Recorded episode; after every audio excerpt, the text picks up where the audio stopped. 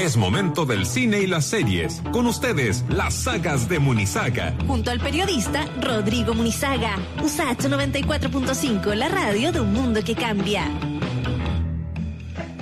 Me encantó. Con bombos Vamos a preguntarle y si le gustó a él, platillos. ¿no? Las sagas de Munizaga. Yo conozco Me varias de esas sagas. también. Conozco las precuelas, conozco, conozco varias. ¿Cómo está Rodrigo? Buena. Todo bien, muy, sor- muy sorprendido por la, por la cortina de presentación. Pero por favor, lo hacemos con, con- con todo el cariño y, y con Buenísimo. todo lo, lo- lo que merece la voz de Rodrigo Munizaga, que como bien decía con nosotros, ¿ah? Rodrigo aquí no, no se anda con chicas ni con medias tintas. Si la cosa es buena, es buena, si la cuestión es mala, es mala. Las sagas de Munizaga tienen acá un espacio como es habitual. Te saludamos con mucho cariño, Rodrigo, como siempre. Y por lo pronto, a mí, yo debo reconocerte, Muriel, algo, y a ti también, Rodrigo, que yo cuando vi esta serie dije, ya, quiero, quiero, quiero saber qué piensa una sola persona respecto de esta serie. Esa persona es Rodrigo Munizaga, el presidente Amazon Prime, estrenada el viernes eh, de la semana pasada. ¿Qué te pareció? ¿Cómo la viste? La- eh, más allá de la actuación de Andrés Parra, que, que convengamos es, es- es bien sorprendente, digamos, ¿no? La caracterización que hace Sergio Jadwe, habló de este actor colombiano, pero la serie en sí misma, ¿cómo te pareció a ti, eh, Rodrigo? Hemos comentado de, de la última semana y de harto tiempo, la verdad, por, por muchas razones. Eh, yo lo encontré fallida. Eh, fallida, eh, pero entretenida. Ahora, entretenida no necesariamente por las razones que tal vez sus creadores eh, quisieron. Tuve problemas con el, con el tono, no sé si ustedes la vieron y qué les pareció, pero a mí ese tono de, de sarcasmo que hay todo el rato, siento que, siento que hay que ser muy capo para lograrlo y que la gente lo comprenda y enganche y se ría. Eh, yo no enganché, yo me quedé fuera de, de, eso, me pareció de que los personajes son pura caricatura, es como está la villana, está la policía que quiere sacar el caso, está el protagonista que es, que es un tonto, están los presidentes de la Conmebol que son viejos patéticos y como que todos son solo una cosa. Eh, y eso eh, en una ficción siempre hace de que entonces uno diga, ¿de- ¿con qué personaje yo engancho? Eh, ¿Con cuál personaje yo me siento reflejado, interpretado, quiero, quiero que no le pase nada? Eh, y eso siento que no está. Yo la sentí un poquito así, ¿no? Desde, desde la caricatura, desde los estereotipos, eh, había pensado yo así como, oye, esto es muy estereoti- estereotipado, eh, pero creo que, que la palabra que mejor lo caracteriza es lo que, lo que dices tú, Rodrigo, que, que es caricatura finalmente. Mm. Eh, es, es como que, no sé si se alcanza realmente a generar un... un un, no sé, una empatía con los personajes realmente como para poder llegar más allá. A mí, a mí, Rodrigo Muriel, eh, me pasó que mm, me encontré como un- con un inesperado tono de comedia, porque yo sentía que, la, que el presidente tenía todo como para hacer un thriller, así, con, con los vínculos políticos que tenían todos estos todos estos viejos mafiosos, eh, con lo que significaba esta escapada cinematográfica del país, con esta delación que tuvo allá en el norte, con todos los beneficios que ya sabemos en Estados Unidos. Digo, eh, con, con la lógica del, del- del dinero, de las mujeres, de la noche, yo sentí que tenía elementos para haberse construido algo distinto, pero pero claro, me pareció que tenía un tono de comedia que yo no me, no me lo esperaba, no no me no- no- y no me gustó. ¿Pero te desconcertó? Claro, porque pensé que era otra cosa. Pensé que el presidente era como un, un gran thriller eh, sobre la mafia política de- y de- del A mí me fútbol, hubiese ¿no? gustado que hubiese sido como algo más cercano a, no sé, a Buenos Muchachos de Scorsese, guardando las proporciones, obviamente, Sí, pero en el exacto. fondo es como mafiosos, pero, a ver, es como si los mafiosos hubiesen sido, hubiesen sido tan estúpidos como los muestra la serie, esto, todo esto se habría sabido hace mucho tiempo, po- porque claramente para lograr una estafa como la que lograron ellos, claramente eh, astutos eran, inteligentes eran. Hadwe Mm. uno puede tener como versión encontrada, pero Hadwe no era tonto, evidentemente. Es como nadie llega al lugar donde llega y logra eh, hacer un desfalco como el que ellos provocaban eh, y que nadie se entere siendo gente tonta. Y la serie los muestra como ineptos. Es Es como... el, es- es el exacto comentario que hizo mi mujer. Como encuentro que es demasiado idiota el personaje eh, de Andrés Parra. Ahora, bueno, yo, eso es otra pregunta, la, la caracterización de, de Parra como Hadwe, digamos, pero sí, hay como un, como un perfil un poco grueso de, lo, de los personajes, ¿no? Pero hablemos derechamente de, mm, de la actuación, porque harto se ha hablado de eso, ¿no? Y, y Parra ha, tenido conversaciones en distintos lugares, entre- entrevistas, donde en el fondo es bien sorprendente cómo se mete un poco en el acento y va, y va raspando, raspando hasta que llega como, por así decirlo, como a, a a la caracterización más, más, más potente. A muchos le llamado mucho la atención. Yo, yo, creo que ¿Tú sientes que es una buena actuación o no? A, mí, a mí me parece que sí es una buena actuación. Eh, yo creo que él es muy carismático. A mí me ha tocado entrevistarlo y el tipo, en verdad, es como parece como un cliché, pero de verdad parece un tipo bastante humilde, como muy cercano, muy afable. Y, y creo de que ese aspecto medio bonachón que él tiene eh, hace de que uno enganche con sus personajes. Más allá de que, no sé, pues, eh, cuando interpretó a Pablo Escobar, igual uno enganchaba con el personaje y es raro porque, porque está ahí enganchando con el villano. Y acá con Jadwe, a mí me pasó lo mismo, porque Jadwe igual es el villano de la historia, el protagonista y el antagonista. Eh, y creo de que más por mérito de él que por el guion, eh, uno le agarra cierta buena. No sé si les pasó a ustedes, yo la vi completa y como que, como que le, le, agarré cariño al personaje, pese a que había poco personaje, pero no es un personaje que me cayó mal. Su mujer, en el, la, la actriz mexicana que interpreta a su mujer, me pareció terrible. Como no da con el acento. Además tenía una cosa como de Pinky Cerebro porque en verdad sus líneas eran siempre lo mismo. Es como, mi amor, tenemos que llegar alto, tenemos que conseguirlo, tenemos que conseguirlo. Y solo dice eso todos los capítulos y como que uno dice como ya basta, es como ya entendí cuál es el, cuál es el tono, pero no entiendo el propósito, que eso es lo otro. ¿Por qué en la serie el, el personaje principal y su mujer quieren ascender? ¿Qué quieren conseguir? ¿Quieren ser los mejores de la calera? quieren llegar a vivir en Estados Unidos, cuáles son las motivaciones que tienen ese matrimonio en la serie, no estoy hablando de la ficción, o sea, de, la, de la realidad, estoy hablando de la ficción. Eh, no hay ninguna motivación y eso me parece, el personaje de la agente del FBI, que es un personaje inventado, lo encontraría así de verdad. Oye, Rodrigo, ¿pero te funciona como comedia? Eso es lo que me, pues, si es fallida, ¿por qué funciona entonces, Rodrigo? Eso es lo que quería decir. Yo siento que hay varios elementos por los cuales finalmente funciona. Funciona primero porque es la primera eh, superproducción, entre comillas, latinoamericana, hecha en Chile, donde los actores extranjeros se esfuerzan por hablar en español, o sea, en chileno. Yo no recuerdo otra serie donde un actor como Andrés Parra, que es muy conocido en Latinoamérica, eh, hable con, tono chileno. En general, eh, son como gringos o tienen un tono medio mexicano o medio argentino y poco les importa dar con el acento chileno. Entonces, escuchar a Andrés Parra con tono chileno y decir cachai o ulpo, más allá de que siento que también abusan del cachai, eh, es divertido. Y lo otro es que hay harto morbo, siento yo. Yo quería ver cómo se veía el actor que interpreta a Bielsa, el que interpreta a San Paoli, a los jugadores de la selección.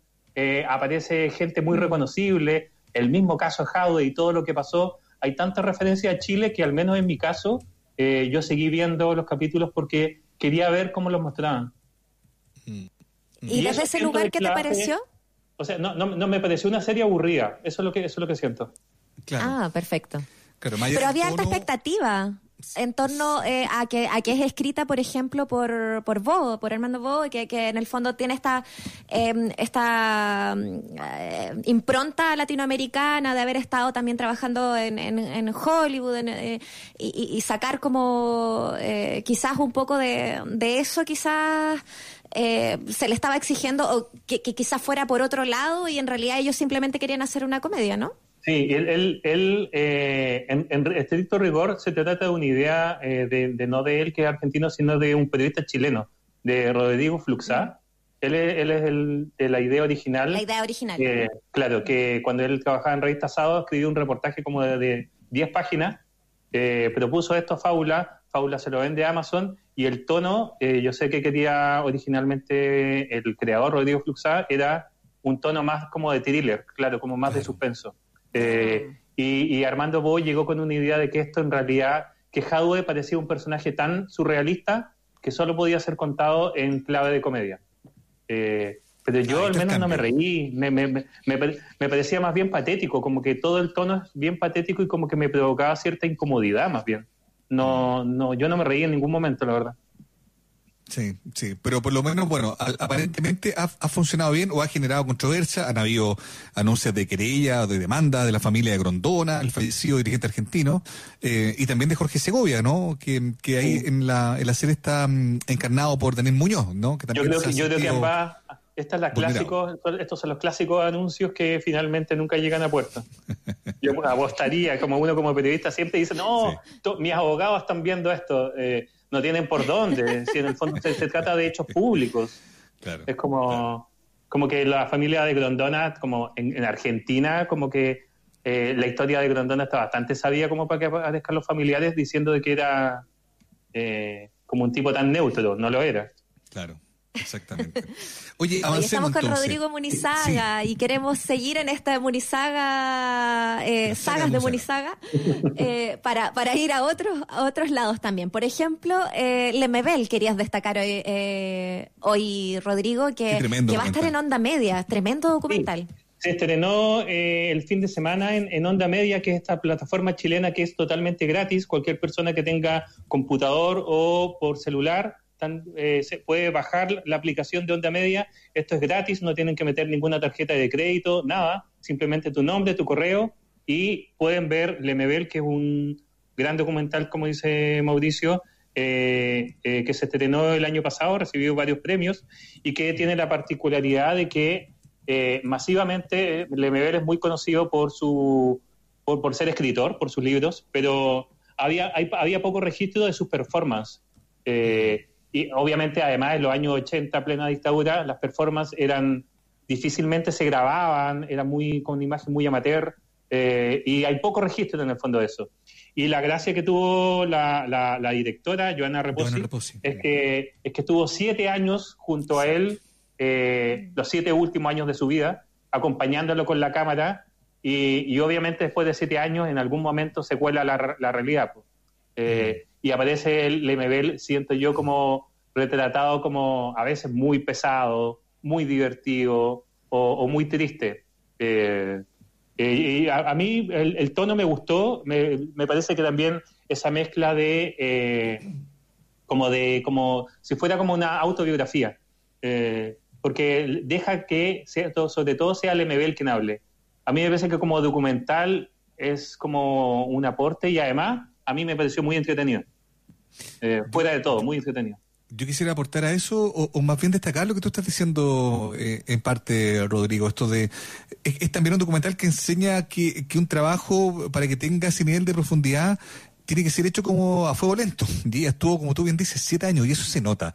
No es un documental a la rápida, no es esos documentales como armados a partir de cierto oportunismo o, de cierta contingencia, ¿no? Por ejemplo, la partida de, de, de al contrario, en el fondo como que la Joana eh, trabajó, trabajó, trabajó hasta que encontró el momento para efectivamente sacarlo y siento que esa ese tiempo que estuvo con él, ese tiempo que estuvo trabajando en este proyecto, se nota en el documental. Es un documental acabado que tiene un nivel de, de, imagen, de archivo eh, increíble, pero también tiene ese nivel de profundidad que solo se consiguen eh, en, ciertos trabajos que han dedicado mucho tiempo a obtener lo que buscaba originalmente ella, a hacer un buen retrato de LMBL, ¿no? Hay que hacer una advertencia, eso sí, porque en su momento aparecieron algunas pocas críticas, pero, pero hacer la advertencia de que acá no es un, no es un documental de la vida del MBL, es un documental de la faceta de performance, de performance que hacía MBL. Ese es el foco. Acá no están sus escritos, acá no está su amistad, no sé, con Gladys Marín, que se discutió en algún momento de que no aparecía. No es lo que importa. Eh, importa este lado que es menos conocido, sobre todo para nuevas generaciones, donde las performances de verdad eran muy puntudas, e incluían como a políticos, como todo muy público y todo muy escandaloso en esos tiempos. Eh, y ahí yo creo que hay un, hay un valor re interesante. Claro. Exactamente. No, yo creo que es súper bueno que, podamos destacar esta, esta pieza porque además como, solo como aportando algo muy chiquitito a lo que decían ustedes, que creo que ya lo dijeron todo, es eh, de que de verdad esta parte de las artes visuales de Pedro Lemebel es, es, importante saberlo como, como hecho histórico para pensar a una, una figura como tan leída y tan querida eh, por, por el pueblo, eh, desde una, una palabra tan grande como es la palabra pueblo, ¿no? Pero eso, como, como de verdad conocer esa faceta, eh, yo creo que se da en el clavo con esta propuesta documental. Creo que es mm. muy valioso que esté y que esté además gratis en Onda Media, mejor todavía. Sí. Bueno, y, lo otro que quería comentar, eh, para hablar como de, cosas bien masivas, Televisión Nacional está dando una serie que se llama The Good Doctor. La está dando a la medianoche de lunes a miércoles. Se trata de una, de una serie que llegó como en un momento bien preciso. La serie no es, no es una serie que pretenda cambiar el rumbo de la televisión chilena, para nada, pero tiene un tono amable, es sobre un doctor, un cirujano que es autista, y el tipo es un genio. eh, y entonces es- está hecha por el mismo creador de House, y eso igual se nota, solo de que en House era bien amarga, en cambio este doctor, que es raro y es torpe porque es autista, entonces tiene problemas para relacionarse con la gente, pero logra detectar como males que ningún otro doctor lo logra hacer. Eh, la serie tiene un tono como bien eh, amable y bien positivo, que yo creo que para mucha gente que no tiene streaming, que no tiene la posibilidad y que no está escuchando y que tiene la televisión abierta nomás, eh, es una súper buena alternativa porque además eh, es como es como de esas film movie, pero en este caso como de series donde como que uno se siente bien como luego de ver el capítulo. Rodrigo, pero eh, ¿qué es la diferencia de, de, de House? Porque así como tú lo, lo planteas, la historia un doctor que logra resolver casos que nadie más resuelve, que ningún otro facultativo puede aclarar, que era básicamente la misma premisa de House. Digamos, obviamente el actor, Larry, aportó todo lo demás, digamos, ¿no? Pero, pero ¿no será un poco repetitiva la tesis de, del mismo creador o no? Se repite un poco, eh, pero, pero no es amarga porque igual el personaje principal de House, eh, igual a veces uno lo odiaba. En cambio este personaje, que es joven además, de tener como veintitantos años el personaje principal, eh, como que es muy creíble. Eh, no es alguien cascarrabia. Y, pero es, es poco, de verdad, no solamente por House, es poco lo que se puede inventar un drama sobre médicos. Eh, en Estados Unidos son expertos, la verdad. Grey's Anatomy lleva como Eso te iba a 15 decir. años eh, y siguen repitiendo lo mismo. O George Clooney, que estuvo en ER como, Sí, claro. como dos décadas. Es- y es, es un género que se mueve súper poco. Es un, ¿Cuál es la fascinación género de ese género? Nunca lo había pensado, Rodrigo. No sé si te, te salta la misma duda a ti, Muriel. ¿Cuál es la fascinación del género de, de- de- de los doctores, de la interna, y sobre todo en el contexto Porque que estamos viviendo, donde, bien.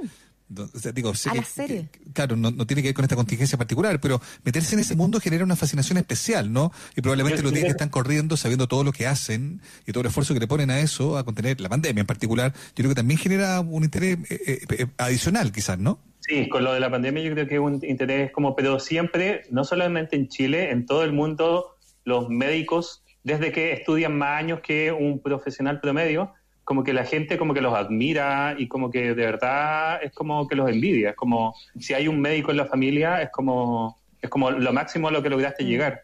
Eh, entonces yo creo que desde ahí lo que, como respondiendo a tu pregunta de por qué, eh, por qué tiene esta fascinación, porque no son, no son periodistas, no son abogados, es como hay muchas carreras que tienen, parece como, como que la gente no, no sé si les tiene tanto cariño, y a los doctores sí, y, y en esta ocasión, donde han sido muy protagonistas en todo el mundo, que, que TVN haya, la haya puesto, se nota, te- es, es, creo, un- es- si no es el primero, es el segundo programa más visto de televisión nacional.